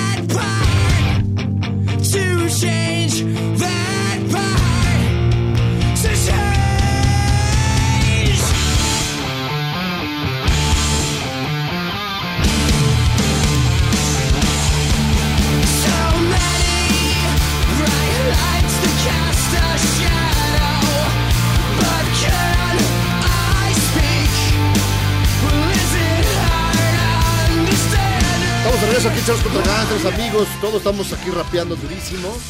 Después de que Enciclopedia estuvo con nosotros, nos enseñó cosas muy interesantes. Qué interesante estuvo yo, la no, verdad. porque es un intelectual, no Sí. como otros que Sí, sí, sí. raperos. que- que- Como tú bueno, cuando rapeas, Jairo. Exacto, pero, tiene- pero yo no vengo de esos orígenes inciertos. Pero bueno, muy bien, esto es Charles contra Gangsters, ni más ni menos que estamos escuchando mi Miyagi. My Chemical Romance. Yay. Ese gran álbum que se llama The Black Parade. Famous Last Words. Un rolo, no, no, no. Un discazazazazo de mis tiempos de emo. Bastante bueno. Segunda cosa en la que estamos de acuerdo. En un programa. En un programa. Canción que además tengo tatuada, literal. ¿Dónde? En el tranquilizó. Está enseñando, está enseñando mal. Que Ay, nada no, más- ay, no. Pensé que nada más me lo habías enseñado a mí. No, está en mi brazo. Ah, ok. Ah. Y ya está con nosotros Fernando Montes de Oca, Sicilia. ¿Cómo estás, mi querido amigo? Bien, Miyagi, ¿cómo están todos? Bien, tirante. bien. Oye, la de diciembre. El Sí, de diciembre. Qué Episodio emoción. Skywalker porque está dedicado a Star Wars. A Lucas. Es como si todo el programa de hoy fuera mi cumpleaños. Eh, ah, te estoy haciendo un Sí, sí, por favor. favor. ¿Te gusta las sagas de, Soy súper fan. de Skywalker? Pues sí. Pero y aquí está, mismísimo Luke Skywalker. Y como siempre con una edición impecable y un acabado ex- extraordinario. Sí, es que el barniz es una maravilla, ¿no? Eh, Sí. el barniz que le pones el barniz es una maravilla. Pero no es solamente de Lucas Racielo, sino es tiene varias cosas. Eh, pero sí hablamos de toda la... Es como una genealogía de... Así como los Montes de Oca y Sicilia, de los Skywalker. ¿Tú eres fan de Star Wars? Sí, O más de las menos. tres primeras, porque me llegaron. Ya estabas muy grande. chavo, ya estaba yo grande. Sigo. estaba. No, sigue, sigue, lo sigue. Perdón, perdón. Es que me volteó a ver este. No, me encanta a mí Skywalker esto que sea muy lejano a lo presente, como que siempre es un futuro, ¿no? Un futuro, un futuro, un futuro. Y aquí es al revés, es como lejano, muy atrás, muy atrás, muy atrás. A mí me encanta, ¿no? Este este hombre es una maravilla. ¿Cómo se llama? Lucas. George Lucas. George Lucas. El buen George Lucas, que, Me, que me hace parece mucho... una, me parece una maravilla. Pero hay que subirse a algo, ¿no? Hay que...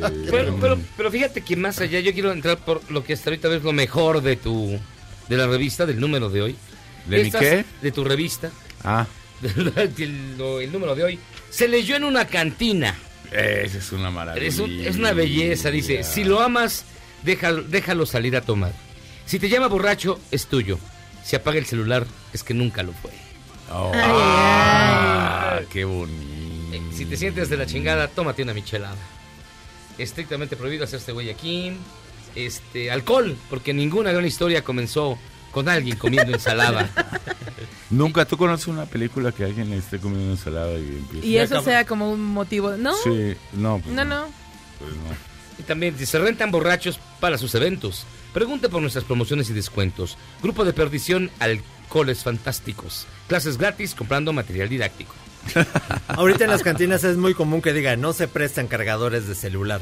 Es, ¿Cómo es como sabes? si es como, como el, de- común de todas ahorita. Pero ¿cómo sabes? Me contaron. Pero ya hay muchos lugares donde sí están preparados ya con eso, porque mucha gente llega con ya la, con, la pilas, con las pilas bajas. Sí, Mucha sí. gente. Sí, mucha Intercambias una identificación por un cargador de celular. Aquí no entran borrachos, salen. Ah. Muy lógico. Del, del ex al next es un sorbo. No, está súper bueno. Esto es lo mejor de esta revista hoy. Bueno, lo- las cantinas. son- Está Oye, tenemos un artículo sobre Klimt.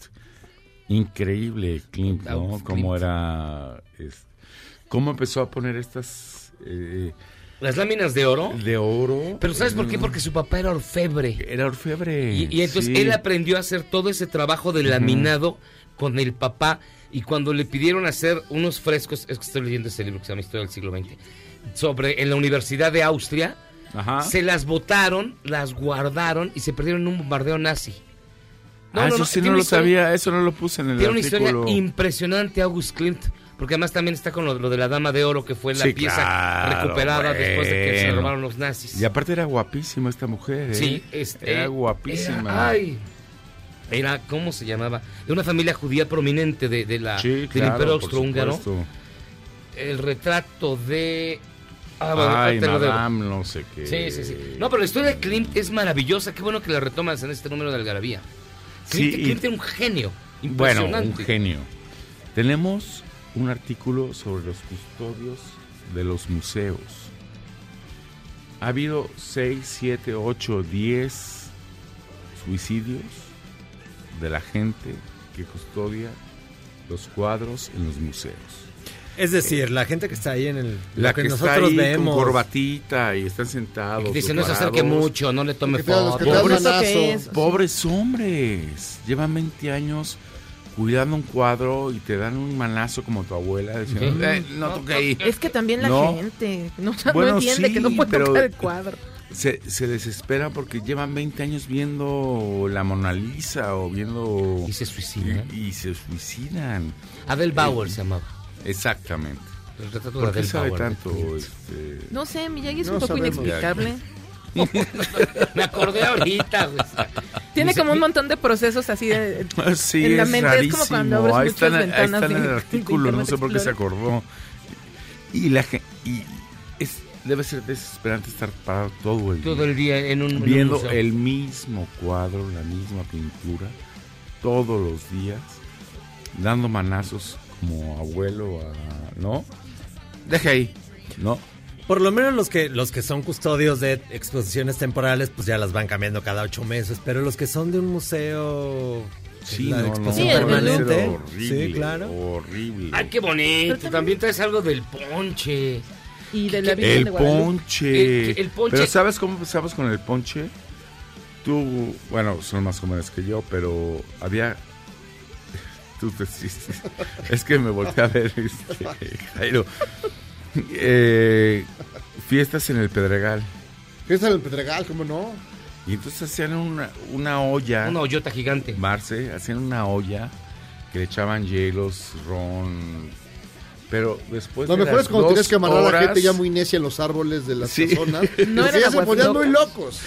Y, y de repente ya había un cucharón, pero de repente el cucharón se perdía. Entonces metías tu vaso a la ponchera y ya no había hielos, ya no había nada. Era una cosa Y- y no había. Oxxos. Eran como aguas No había. Oxxos No había de tiendas de conveniencia. ¿No? ¿Te acuerdas de esas poncheras? Sí, Ya después era los súper. pachangones. Y ahora resulta que yo no sabía que había tantos ponches lluvia, ahí, en irlandeses, ingleses, Porque alemanes, mucha gente cuando ve las películas gringas, y eso sí es muy común, que ves que ponen en el subtítulo o en el doblaje, como tú lo ves, que están tomando esta cosa que parece rompope, Ajá. es el eggnog, El y dicen, eggnog. es ponche. Y me No, preguntó mi hijo no, otra vez, no. ese no es ponche, No, digo, no, es no, no. eggnog.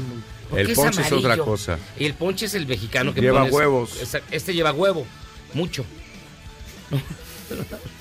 Te voy a No, una, también te voy, te voy a dar una receta de Pero siempre. Te voy a dar una o sea, receta el, ponche buena. gringo es otro, porque siempre en las películas de las graduaciones de las prepas y demás. Hay también una cubetota Ah, claro. que tiene punch. ponche, pero no es Pero eggnog. no es. No, No, no, no. es otra No, no, cosa. no. No, No, no, este es otro tipo de mezcla ahí de bebidas. Que es. Que siempre hay uno, punch. uno el- gandallita que le echa de su. Ajá, que le echa alcohol. de punch, que es una frase muy común en las películas gringas. Ah, mira, Para, pues, para que man, Y en descubran, muchas canciones hay para que descubran Disco, cuál es la diferencia de los ponches, el ponche gringo y el eggnog y el rompope mexicano y el ponche mexicano, Ujú. pues cómprense la algarabía. El Está ponche mexicano es una maravilla, ¿eh? Ah, sí. Ay, Porque sí, es lleva, lo su, lleva, con piquete. lleva su caña, su... El su es muy Su bonito. de- caña. No, no, no, pero lo tenemos que decir en diminutivo. Su cañita. Su cañita, Ah, su tejocotito. Su canelita. Su canelita. Su pa- no, ya- es lo que- sus- que este, Sus ciruelitas, su manzanita. Ay, las películas navideñas. ¿Cuál es tu película navideña favorita, Jairo Calixto? Ay, este, la del Grinch me gusta mucho. Die Hard. Ah, bueno, sí. Bueno, sí. Ah, bueno. Ah, ¿tú, Marce? Híjole, soy una cursi ridícula, pero realmente amor. No, bueno, sí, Ah, esa y de Holiday, ser, que la acabo de ver el fin de semana otra vez. ¿Tú? Donde Tim Allen, creo que el, el- Mata a Santa Claus. y entonces se, fue- se Santa empezó a volver- Cláusula Santa. Cláusula, gordo y barbón. Ese Sí. es mi Pero favorito. la Esa es la de primera. mi juguete favorito. Ah, claro, la también, Ay, con sí. Schwarzenegger. ¿Y la tuya, Fernando, tu película favorita de Navidad? Hijo, es que a mí la Navidad no me... Pero a mí me parece que eh, la de José Elías Moreno, que sale de, Ay, no. de Santa Claus. ¿Cómo se llama? Si hay una, ¿no? Que José Elías More- Moreno de Santa Claus. En la sección No, de bueno, películas mexicanas de Navidad, Pastorela, de Emilio Portes, es súper divertida. Ah, es divertida, sí. Es súper, súper divertida. Bueno, qué bueno. En México no hay películas navideñas. Pastorela. Aparte de Pastorela, no hay otra. No, A mí no Bueno, Santa Claus me parece insoportable. No soporto a Santa Claus porque así me educaron. Por entonces ejemplo, no lo soporto. Esta película donde es, el, es, el, el- es un enano de, Santa Cruz que crece y luego... El elfo se llama. El elfo, El elfo. esa está cotorra. que es Will Ferrell. Will Ferrell. Ay, no, pero yo es no que es Will soporto a Ferrell, Will yo no Ferrell. soporto Will Ferrell. No, pero esa está no cotorra. Está... No, pero tiene unos momentos Solamente grandiosos. es más extraño que la ficción. O sea, sí es odioso, pero sí tiene momentos divertidos. 50, por eso dice Dijo cotorra. cotorra. Porque lo aprendió cuando tenía Está 10 en los cotorra. 70. Cotorrón. Es cotorrón. Cotorrón. Yo trato de imponer estas palabras para los millennials. Como Miyagi, ya ves que es un millennial. Que Por escuchamos supuesto. Pero yo no digo Acaba, cotorrón. acaba, acaba de ¿Qué, nacer. qué cotorro es el Algarabía? Con una gran portada de 183. esta gran película. Sale bien cotorro ahí. El- no hablamos el- de Skywalker. No, no, pero es que había muchos temas. Es que odia hablar de, No, es, no, es que de además hay muchos temas. la está la. Virgen de Guadalupe. Está este lo de Klimt. Está la chulita del palacio. Las letanías y los atributos marianos. Que hola pronobis. Está la historia de Klimt, que es maravillosa. bueno, Yo es estoy fascinado con la obra de Klimt ahorita. No, no, no. Es un Entonces gran Sky- número, ¿eh? Skywalker no, ya ni lo tocamos.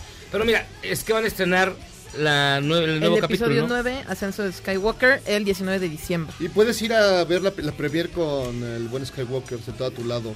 Por cambio de supuesto. 8 mil millones de dólares. Pero Por supuesto. Pero, pero no, mira, ya tengo mis boletos de función de medianoche, porque ñoña.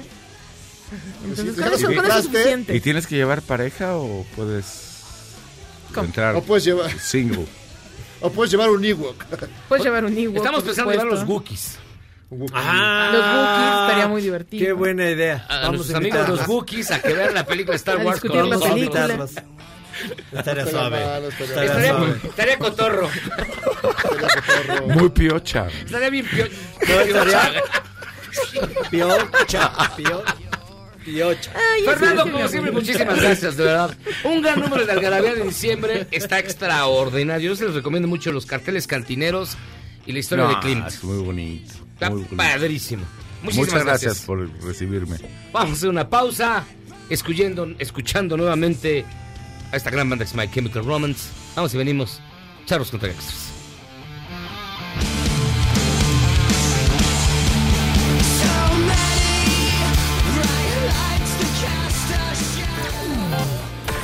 Charros contra Gangsters es la suma absoluta y universal de la cultura, la información y el entretenimiento. ¡Ja! No es cierto, pero siempre quise hacer una cortinilla igual a las de otras estaciones. ¡Regresamos! Este podcast lo escuchas en exclusiva por Himalaya.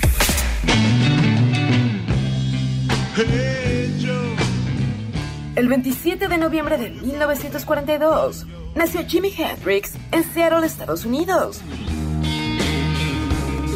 A train station for train. Cuatro años de carrera profesional le bastaron para consagrarse como uno de los mejores guitarristas de todos los tiempos, antes de morir a los 27 años por ingesta de barbitúricos.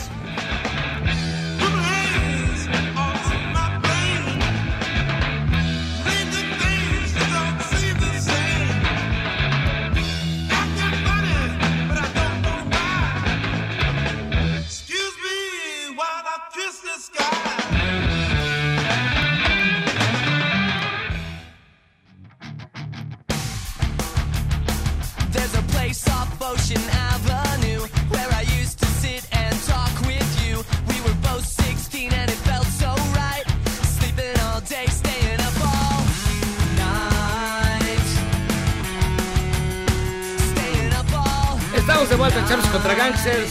La banda se llama Yellow Card, la canción se llama Ocean Avenue y suena bastante interesante. Sí, es mi otra banda favorita. Eh, te digo, es como tu cumpleaños.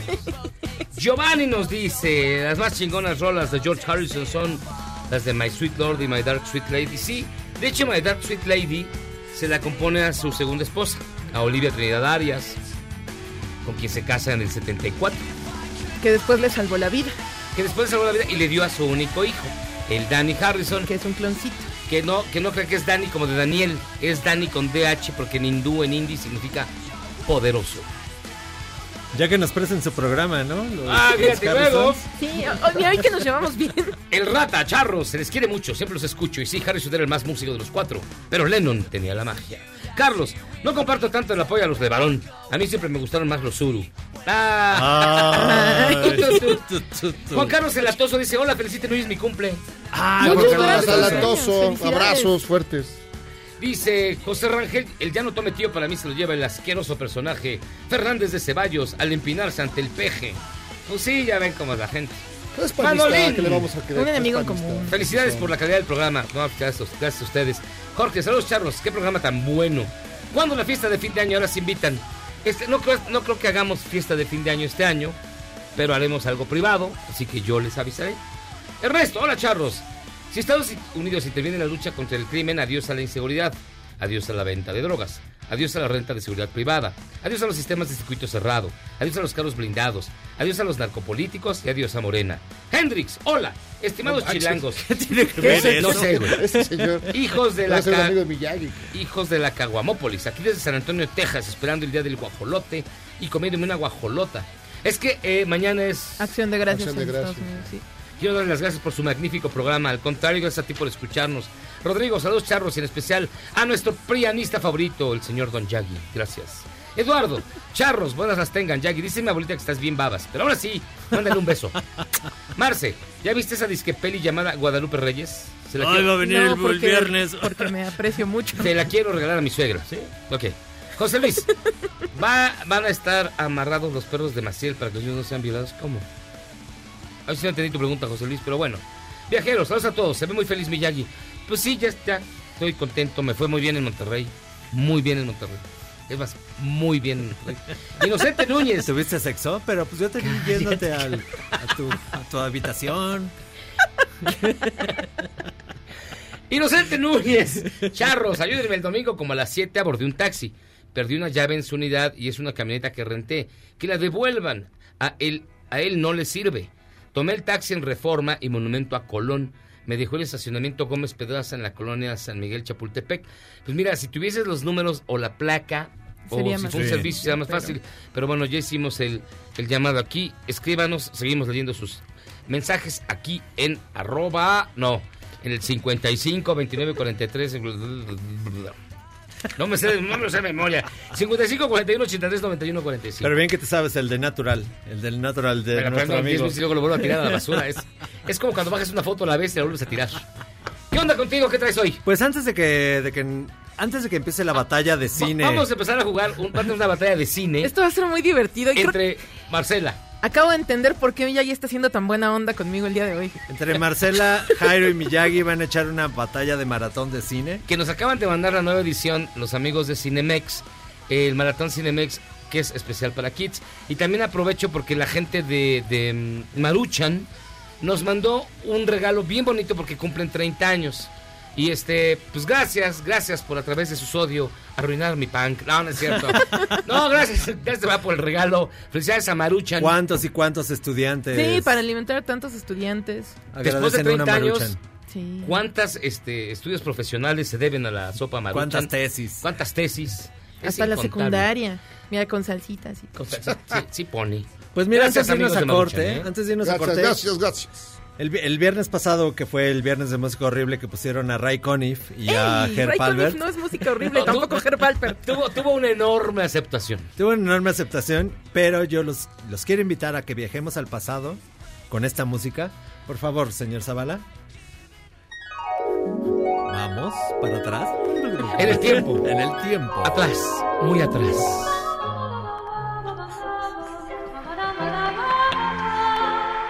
Viajemos al tiempo. Viajemos en el tiempo. ¿Qué les recuerda esta canción? ¿Qué les recuerda esta época horrible de la música?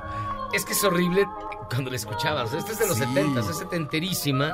Se llama ópera, canto de una sola nota. Una cosa Ópera así. para una sola voz. Esa madre, es que era horrible. Ópera para una sola voz. Era horrible. Era Daniel Icari, ¿no?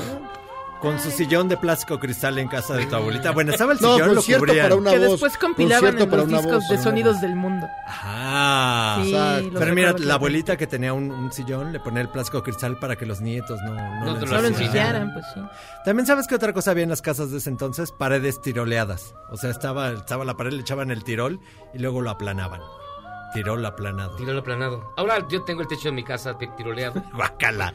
No, pero la pared tiroleada era una cosa horrible porque pasabas el brazo y Ah, siempre, Ah, te Callabas. raspabas. siempre sí. te raspabas.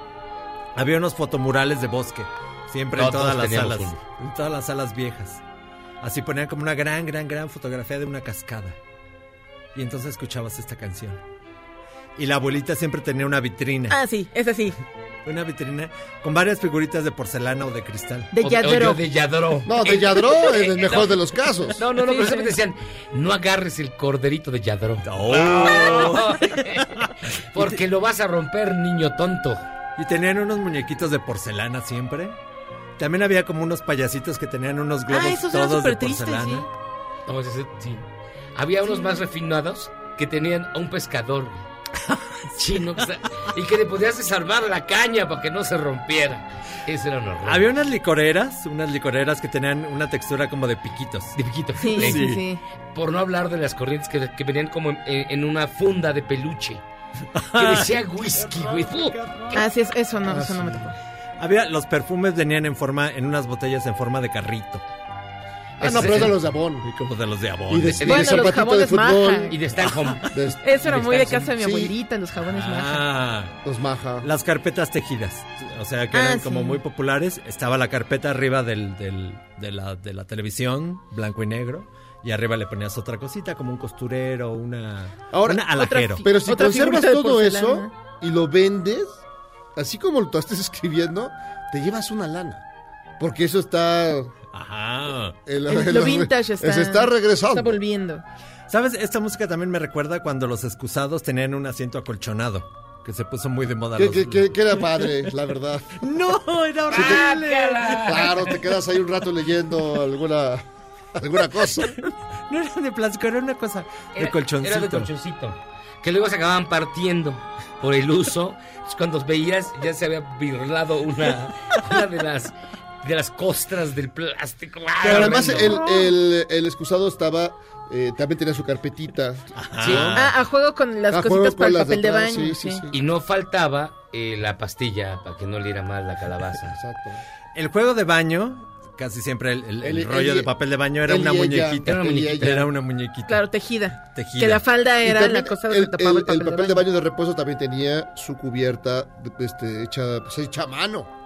Sí, sí, todo muy. Por ejemplo, esto me recuerda a una alfombra verde. Siempre había una alfombra verde horrible en unas oficinas a las que íbamos, o café, así. Que No, siempre de las los- orillas quedaba así como Los gacha. tapetes estos bordados como con escenas rupestres. Ah, sí.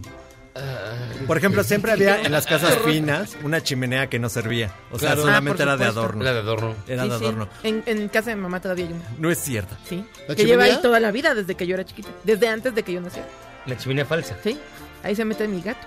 Por ejemplo, y toda esa chimenea. Se duerme. Y no se prende ni nada, no es de pilas. O, No, no sé o sea, cómo- es como, tiene como una cosa ahí que conectas en algún Pero lado. no funciona ya. Pues creo que sí, pero nada más nunca la prendemos. Por ejemplo, esa chimenea tenía Digo, para molduras darle de ambiente al madera. hogar. ¡Qué horror! En Navidad. Todo era moldura de madera, de, de- de- como de rueditas, todas las escaleras que subían. Uy, la mer, voit danser le long de golf éclair. A des reflets d'argent, la mer. Ah, muy bonita canción. Sí. Y ya para terminar los Me gusta cuadros. más la de Bobby Darin, pero... Los cuadros. El cuadro de payasito. Ah, el cuadro de perros jugando. Pero es que no era, por- digamos, en una casa convencional. Eso se hace una, más allá. O sea, una casa fina. aquí, en re- regularmente una casa eran eh, paisajes de montañas, ¿no? O con muchas este, arbolitos y. y Como cosas- pintados por Bob Ross. Eh, como, exacto, como pintados por Bob Ross. Yo me acuerdo de unos cuadros que eran como neoclásicos, como románticos, que eran escenas así de. Pues de. de Escenas mujeres- bucólicas. Sí, bucólicas. Con vestidos Bodegones. vaporosos. A ver, ponme por. No, espérate. ¿Quién canta esta parte? A ver, ¿quién es? faut que je... Que además viene en la escena final del que espía que sabía Elle demasiado. de Esa gran película británica. De. Mais je vous promets que depuis aujourd'hui, il va être très populaire en France. ¿Quién es? Vous A allez- ver, ¿quién es? Je pense. La mer. La canción, pero no me sé el, el canto. ¿Quién canta? No sé quién danser. Julio Iglesias. ¡Ay, no Dios manches! santo. No le reconocí la voz, ¿eh? ¿Sí? La voz de Becerrito, no sé. Ah, Es una gran canción. Que también puedes decir, la merde. Pues ya vámonos. tú sigue hablando rápido. Bueno, y como, como mencionamos la semana pasada, siempre había un bar del hogar. Que el bar del hogar era como Era- un era ese- tarjetero. era- pero era- no era ese carrito que tenía sus rueditas que era todo de fierrito. O sea, tenía el plateado, carrito. Pero luego hubo como una promoción que te daban todas las recetas de todos los tragos Ah, y tú sí. las guardabas en Sí, una cajita sí, sí. y entonces nunca las sacabas. Como tu colección de fósforos. Ajá. De fósforos. De fósforos. De fósforos que arrancabas. Ay, Sí, claro. Eso sí es de hace mucho tiempo. Vamos a escuchar esto. A Ken Griffin y su órgano melódico. Ah, y la hora del chabadabada. Ah, Miyagi, Marcela. Sí te imagino, Miyagi, con tu, con tu bata de satén. Sí. Es, eso es súper principios de los sus 70 gatos. Sí, no, tus gatos. Ah, tus- compre sus colchones, sus colchones encados. Encados. Como No, los no, ¿sabe cómo o se sea, llama? León, no, León no. Michel. León Michel, claro. Con o sus sea, moñotes. en sus moñotes. Sus moñotes. En este es su programa de confianza, Charros contra Gangsters. Es que esto tendría que ser anunciado así. Este es su programa de confianza, Charros contra Gangsters, patrocinado por Banart. Con Banart usted huele limpio. Huele ese jamón chiquito huele que bien. Por crema teatrical. Radio Recuerdo, nos vamos a pausa. Y regresamos. Esto es Charros contra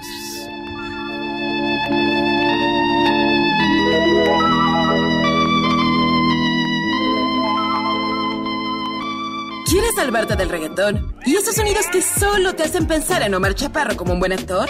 Charros contra Gangsters regresa después de un corte, solo con la mejor música para una debida sinapsis. Este podcast lo escuchas en exclusiva por Himalaya. Trabajadores de Capufe alertaron sobre un aumento en los secuestros en la carretera Ciudad de México-Cuernavaca, especialmente en el tramo conocido como La Pera, que va a la ciudad de Cuautla.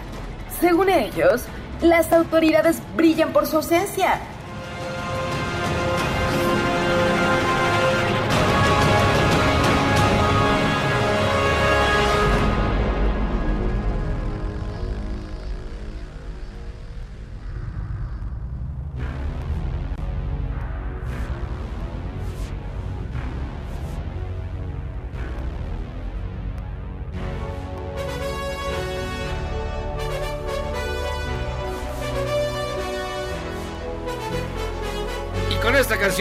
Gladiadores a la arena para jugar en vivo. En Charlos contra algo que no se ha hecho en radio. Hemos hecho tantas Pensé cosas que, que nunca se lunes, pensé hecho. que era lunes por la noche. Así que en esta esquina, en la, en la esquina rosa, Jairo Calixto Albarrán. En la tienda blanquiazul. azul, Marce Vargas. Y en la esquina Y en la esquina negra. Negra. Negra de la ignorancia. Vale, dale. Vamos a jugar maratón. Nos que vamos es- a jugar maratón. Que es la segunda edición de- del juego de maratón de Cinemex. Que nos enviaron. Muchísimas gracias. A ver, échatelo.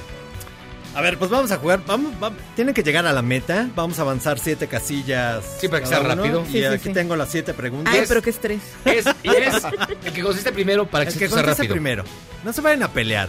No, no, Porque no, ya no, tenemos yo me voy a una mala, ex- una mala experiencia la semana, el año pasado cuando jugamos aquí el maratón de Cinemex. ¿Quién se enojó? Casi se golpean y se jalaron de los pelos ustedes. Y de Yo los lo cabellos recuerdo. luego. Yo lo recuerdo. Yo lo vi. A ver. ¿Qué felino de película es un ladrón que roba a todos menos El gato los con pobres? botas. Robin Hood. El gato con El gato botas. con botas. Ah, claro, Pero a ver, no se adelanten, sí. a termina de hacer la pregunta. Ah. Así, sí, sí, sí. Ya No, se empezamos, vale, se ¿eh? vale, se vale. Se vale, pero sí. El Se bar. vale, a ver, Dale. avanza 1, 2, El bar, 3, 4, creo que 5, sí. 6, 7. Dale. Avanzó el Jairo. Siguiente pregunta. Siguiente pregunta. ¿Quiénes son los villanos en la película Bichos? Una aventura en miniatura. Las langostas. Los grillos. Bueno, los saltamontes, pues. Saltamontes, claro. Los saltamontes, sí, avanzó la- Ay, maldita. Otra. ¿En qué película un joven científico construye una máquina para resolver los problemas alimentarios de Isla Bocado? Lluvia de hamburguesas. Ah, sí, sí. Pero son puras de. por- es Son son- de chavitos. ¿Por qué? Pues es que si es el maratón Kids. Kids. Es el Maratón Ah, Kids. Con razón, hombre. Eso explica tantas Eso explica cosas. muchas cosas.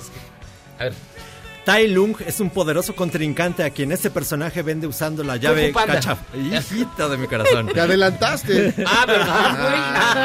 Ah. No, pero aquí está la mitad de la pregunta. Yo lo agarré al final, perdón. A ver. ¿La trama de qué película animada se desarrolla dentro de la mente de una niña de 11 años? Ah, Inside Out. No, Coraline, Coraline. Coraline. Coraline. No. Inside Out. ¿Qué? La de Pixar de- Intensamente, intensamente. Dila en Pues es que. ah, Tienes razón, tienes razón. avanzó. Estamos Tenía- muy- te- estamos tenía 11 quedando años. Sí. 11 años. Sí, sí. Sale, sale. Eh, ¿Quién es Sean en la película del mismo nombre? ¿Quién es Sean. ¿Quién quién? es Sean? ¿Quiénes son o quién es Sean? Shaun, en la película del mismo nombre. No, no sé. ¿No hay una película que se llama ¿Hay Shaun? una película que se llama Ah, pues. Ok, en la película Madagascar 3, Los Fugitivos, Puta. ¿a qué ciudad de Europa? ¿Qué? ¿Qué? ¡París! En la película de Madagascar 3, Los Fugitivos, ¿a qué ciudad de Europa llegan los pingüinos que huyen de África y sus amigos van por ellos? París. No. Londres. ¿No? ¿A qué ciudad de Europa A? Madrid. Llegan los pingüinos de Madagascar. Ah, chica, no sé. Ahí Ya. hubiera avanzado la ignorancia. Mónaco, caramba, Mónaco. Ah, bueno, no lo tienes. Ah, no, bueno. Sigue. En la película Encantada, ¿en qué ciudad aparece Giselle por un hechizo de la Nueva malvada reina? Nueva York. Nueva York. Ah, Nueva York.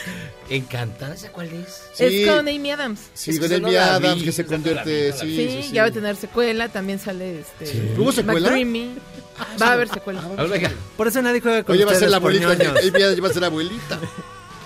¿Quién interpreta al agente secreto Maxwell Smart en la película del Superagente Don Adams. 86? No, hombre. Matthew Broderick. No, hombre. Ah, Karen. no, es es Steve Carell. Karen. Lo confundí con el inspector Trucchi. Yo pensé que era la primera. Y no se adelanten.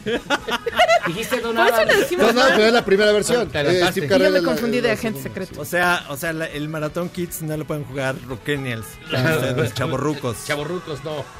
Espérate, ¿cuántas nos llevas adelante? 1, 2, 3, 4, 5, 6, 7. 14. Dos preguntas. Dos Ah, va. preguntas. Te, te, alcanzo. Venga. Esto es fácil. ¿Para qué sirven a Peter Pan los polvos mágicos Para de volar. campanita? Para volar. Para volar. Para volar, güey, ya. Oye, ya, que te- hay que. Dale. Vamos a ver.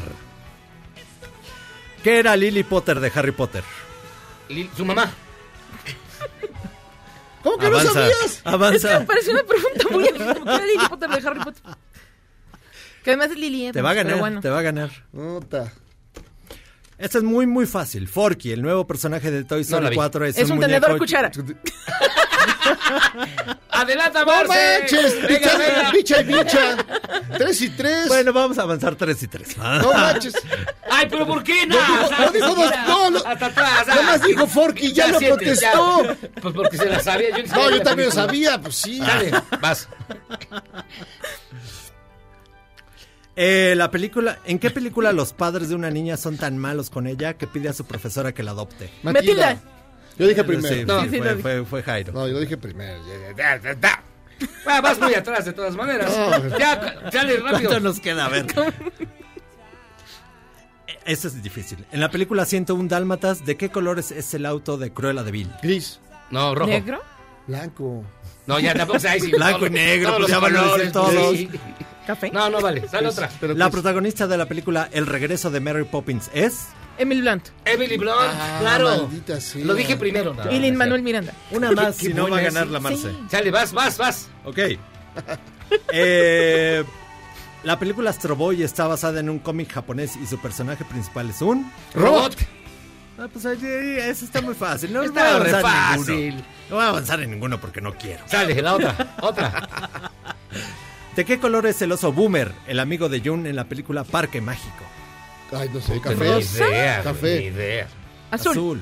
Ah, Azul, no. pero, pues, sí, Sí, no, adiviné. Adivina, pues no se vale adivinar. Cruella de Vil contrata a dos hermanos delincuentes que le ayudan a robarse los dálmatas. Uno es Gaspar y el otro... Va a saltar. Gastón. es el carnal Gastón. Ya, eso va a quedar Ah, entre... entre nosotros dos. Nada más nosotros dos. Venga. Qué estrés. Qué estrés, Dios mío. Venga. ¿Cuál es el nombre del superhéroe de Peter Quill, el líder mitad humano de Guardianes de la Galaxia? Star Lord. Sí. ¡Gané! ¡Gané! Como siempre acostumbro, gane. Gracias, hacemos una pausa. Me hubieras empujado algo. Marce, por Dios. qué malos son Métele el pie. Vamos a jugar con cervezas y botana la próxima vez. La próxima vez, y vamos a hacer una transmisión de Facebook Live en la casa de alguno de nosotros. Vamos a jugar este, pero uno por uno. Gracias. Sí. Gracias. A nuestros amigos de Maratón y Cinemex. Vamos y venimos. Gané otra vez.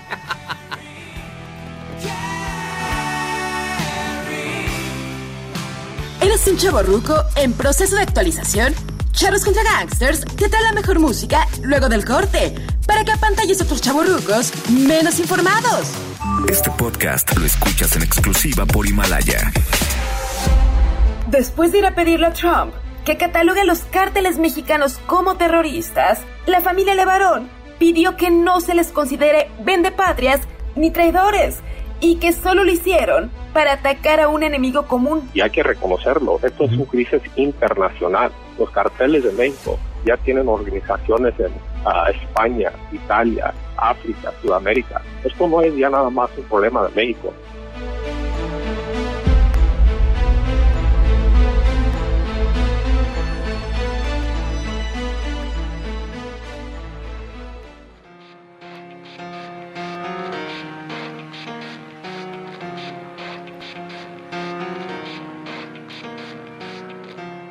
It starts with one I don't know why. It doesn't even matter how hard you try. Keep that in mind. I designed this rhyme to explain in due time. Pues ya de regreso a Charlos contra Gangsters y para terminar, Marcela Vargas con Linkin Park de fondo. La canción se llama Indian. Mi otra banda favorita. No puedo creer que ya se haya acabado el programa. Linkin Park. Sí, sí. Es que esta- este disco salió cuando yo estaba como en primero de secundaria. Sí, me imagino. sí, sí. Gran banda, gran concierto en el Foro Sol aquella vez. Hace muchos, muchos años. Bueno, a ver, ¿qué hay, qué hay de Este estrenos? fin de semana, bueno, hoy se estrenó Irishman, el irlandés, ya véanla por favor. No la vamos a ver todavía. Y este fin de semana llega otra película a plataformas de streaming. Llega el reporte, bueno, en inglés es The Report, en español se llamó Reporte Clasificado, con Adam Driver y es de Scott Burns. Esta película, además, Scott Burns es el guionista de La Lavandería, de la que hablamos hace algunas Ah, que está semanas. muy buena, sí. Esta de El Reporte Clasificado la produce Steven Soderbergh, la dirige Scott Burns y cuenta la historia de un grupo, bueno, específicamente de Daniel Jones, que es un asesor en el Senado de los Estados Unidos, que lidera un equipo de investigación para averiguar qué estaba pasando realmente en los procesos de interrogatorio de la CIA cuando buscaban a los responsables por los ataques del 11 de septiembre. O sea, no en Guantánamo, sino... sino en, en general donde capturaran a los presuntos Está, está muy terroristas. manchado, supongo. Es súper intensa. La película realmente tiene escenas muy gráficas de la tortura de, de estos de estos O sea, no es una película cotorra. musulmanes. No es una película ¿Y es cotorra. una película gore? No, tampoco. Pero sí tiene escenas muy fuertes de lo que en la CIA llamaban procesos aumentados o mejorados de interrogación, que en realidad eran pues prácticas de tortura. Y la película es un, es un thriller político muy del estilo de todos los hombres del presidente, de incluso de The Post o de Spotlight, pero en lugar de que sea un grupo de periodistas investigando estas malas prácticas y esta corrupción al interior de una de las agencias más importantes del gobierno de Estados Unidos, es un grupo de demócratas en el Senado, liderados por una senadora que es interpretada por Annette Bening, que se llama Diane. Quiero decir. Sí, Diane Feinstein, sí, sí, le iba a decir bien. Tiene. ¿Lynn Feinstein? No. Diane Feinstein. Y la protagonizan, además de Annette Bening, Adam Driver como Daniel Jones, que tiene una actuación increíble. ¿Quién es este hombre? El, el que sale de... En la del Es infiltrado del Ku Klux Klan y en... El infiltrado del Ku Klux Klan Y- y- también sale en las de Star, Star Wars, Wars. nuevas. Salía Eh, en yo, Girls. por salir en, en Star Wars creí que era un pésimo actor, pero cuando lo vi... No, en el- no, no, es bueno, excelente. no, no, Es bueno. buenísimo. Y este año ¿En qué- tiene en- en por lo menos tres las películas Girls? interesantes. No, es la de- es- Salía en Girls. Es muy bueno. Y tiene este año al menos tres películas interesantes, todas estrenadas muy cerquita. Una es esta, la otra es Historia de un matrimonio, que va a llegar a Netflix también en algunas semanas. Y The Dead Don't Die, que es una película de zombies también muy divertida. Y eh, bueno, lo vimos el año pasado en El Infiltrado del Clan. Hay posibilidades de que Adam Driver tenga alguna nominación al Oscar este año. Tal vez no por The Report, que probablemente pase un poco desapercibida, pero por el tema y por lo que nos dice sobre el- Ujú. incluso la naturaleza humana y cómo dentro de las mismas esferas políticas, pues hay quienes sí quieren hacer justicia y quienes quieren una vida mejor para todos y quienes utilizan como cualquier pretexto para hacerle cosas horribles a los seres humanos que los acompañan. Este está en Amazon. Esta va a llegar a Amazon Prime Video este fin de semana. Pero no en cines, ni mucho menos. es. Estuvo en cines algunos días, desde el 15 de noviembre que se estrenó en el Festival de Cine de Los Cabos, que allá la vi. Estuvo en The Movie Company, estuvo en algunos cines independientes y ahora llega ya a servicios Amazon, a Sí. Amazon Prime. Es una gran película, si Y- pueden verla, háganlo por favor. Y ya que hablamos de streaming, en Netflix llegó una que está en primer lugar. ¿Cómo dijiste? Morning, Sí. The Morning. El club. The Morning. El club. Ah, The Club. No, The Club. No, el club es serie. No, El no, club, la el club de. de serie. Que- The que- Morning Show. The Morning Show, no, The Morning Show es Apple TV. Apple TV. TV. Está Oye, muy buena. ¿y Disney buena. Plus Es una gran ¿cuándo, serie. cuándo llega para acá? A México como a mediados de 2020. Porque la del Disney Plus. Sí, que Ah, es sí. frustrante porque yo ya quiero ver The Mandalorian y no la quiero piratear. ¿Quieres ver al Baby Yoda? Quiero ver a Baby Yoda y quiero ver The Mandalorian porque, pues, este, Cazafortunas, seguramente ahí habrá alguna mención a Boba Fett. Entonces Pues sí, necesito Pues ver todo- esa serie todo ya. está- todos la están viendo pirateado. Pues sí, pero es que yo me quiero esperar, quiero hacer las Muy cosas bien, bien. muy bien. Eres una persona. Y bueno, ya viene Star Wars, entonces también hay mucha ¿Qué ello. hay este fin de semana bien rápido? Este fin de semana llegan muchas películas al cine y si me das un segundo, encuentro la listita que ya tenía acá. Pero principalmente Llega más Guadalupe famosa- Reyes, que viene, es una película Ah, llega mexicana Guadalupe con- Reyes. Con Martín Altomaro. Altomaro y con Juan Pablo Medina. por aquí. Que ya saben todas las películas que Martín Sí. Altomaro, el de Martín Soy tu fan. Sí, nada más falta que salgan las de. eh, El Soy tu fan, también sale Juan Pablo Medina, que Ujú. también salen, ha salido en muchas películas este año y que lo pueden ver también en streaming en Solteras, que salió hace algunos meses. Llega también, bueno, ya está en cines más bien y no se pierdan Huérfanos de Brooklyn, que es dirigida por Edward Norton. Y bueno, ya está Frozen para quienes Frozen, que- niños. que Frozen rompió 2, todos los- que rompió los todos los récords. Increíble. Si el tráiler duraba tres horas de puros, puros cánticos dudosos. No, pero tiene, es que bueno, ¿Está padre? O sea, ¿sí vale la pena? Pues sí, o sea, no deja de ser el estreno de Disney de este año, que seguramente estará nominada mejor película animada los próximos premios Oscar. Llega también ya un día ¿Cuál lluvioso en Nueva? York. Frozen 2. Frozen Ok. 2. Ah, qué huevo. Y de Woody Allen llega un día lluvioso en Nueva York. También, Ah, con- como les decía, llega Historia de un matrimonio a Luna. Netflix. Y sí, la de Woody Allen es con Diego Luna, con Timothée Chalamet, que Pasa también que estaremos viendo ¿Tú este año en varias No, no películas. capaz de haberla visto, ¿verdad? Maldita. Te odio. Perdón. Pero llegan varias películas este este fin de semana. Es que ya es fin de año, empiezan a llegar todas Sí. las que van a los Oscar. Pues esto se acabó. Entonces aquí llegamos, el Charlos contra Gangsters. Gracias, Marcela. Gracias. Gracias, mi querido Memo. Nos vemos la, la próxima, la próxima semana. ¿Para qué nos vemos la próxima semana? Gracias, Jairo.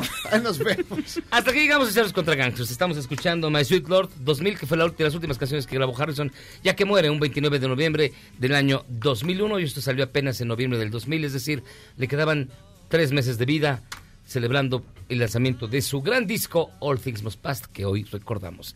Y hasta aquí llegamos en Charlos contra Gangsters. Soy José Luis Guzmán. Que tengan ustedes muy buena noche y nos escuchamos mañana. Ahí se ven. Vámonos.